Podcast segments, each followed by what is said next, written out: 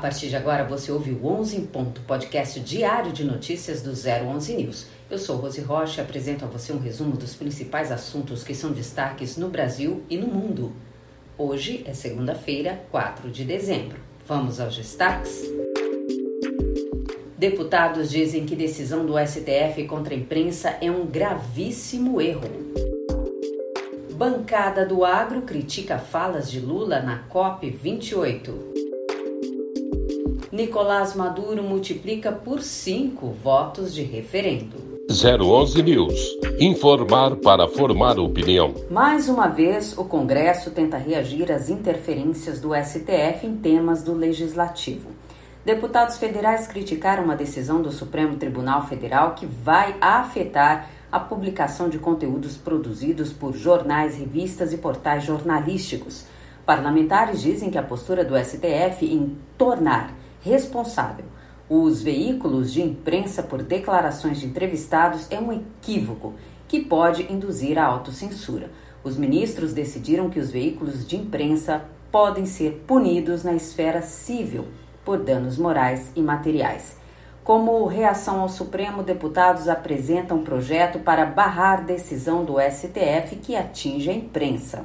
Abre aspas. As empresas jornalísticas não podem ser responsabilizadas civilmente por fala de entrevistado, mesmo se, à época da publicação, havia indícios concretos da falsidade de imputação e se o veículo deixou de observar o dever de cuidado na verificação da veracidade dos fatos. Fecha aspas, diz o texto. Os parlamentares ainda pretendem coletar assinaturas para elaborar um projeto de emenda à Constituição sobre o tema. Para isso, eles precisarão coletar 171 assinaturas. Isso representa um terço da Câmara. A bancada do agronegócio criticou o discurso de Lula na COP28 sobre o projeto de lei que fixa o marco temporal das terras indígenas e afirmou que o chefe do executivo sinaliza para a criminalização da produção rural no Brasil. Os ruralistas querem derrubar o veto presidencial em que os povos indígenas só teriam direito a terras que estivessem ocupadas na data da promulgação da Constituição de 88. Durante o evento da COP28, Lula falou sobre o assunto e comparou os parlamentares com uma raposa cuidando do galinheiro. A Frente Parlamentar da Agropecuária, FPA, publicou uma nota nas redes sociais neste domingo. Abre aspas. Enquanto todos os países do globo levam os exemplos de sustentabilidade, temos um presidente que criminaliza a representatividade máxima da população brasileira. Fecha aspas. A FPA disse também que o petista não respeita a multiplicidade de opiniões, a liberdade de expressão e o futuro do Brasil.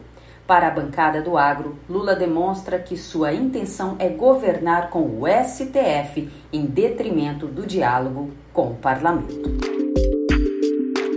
O governo de Nicolás Maduro levou adiante o controverso referendo sobre a região de Essequibo entre a Guiana e a Venezuela que consultou os venezuelanos sobre qual deveria ser a posição oficial do país na disputa. A votação teve como objetivo medir a opinião pública sobre a resolução de uma longa disputa territorial com a vizinha Guiana sobre a região de Essequibo, além de tentar recuperar a legitimidade que Maduro perdeu após anos de perseguição política ao povo, violação aos direitos humanos e a crise econômica que as políticas do governo provocaram. O ditador da Venezuela, Nicolás Maduro, declarou vitória no referendo sobre a anexação da Guiana, mas o resultado não convenceu. Elvis Amoroso, presidente do Conselho Nacional Eleitoral, anunciou que 95,33% dos eleitores que participaram do pleito apoiaram a proposta de anexar o território guianense. A soma dos votos favoráveis seria de 10,5 milhões mas quando Maduro foi eleito em 2018, teve 6 milhões de votos. Especialistas pressupõem que Maduro esteja contando votos do referendo para cada pergunta. Isso quer dizer que cada cidadão votou cinco vezes.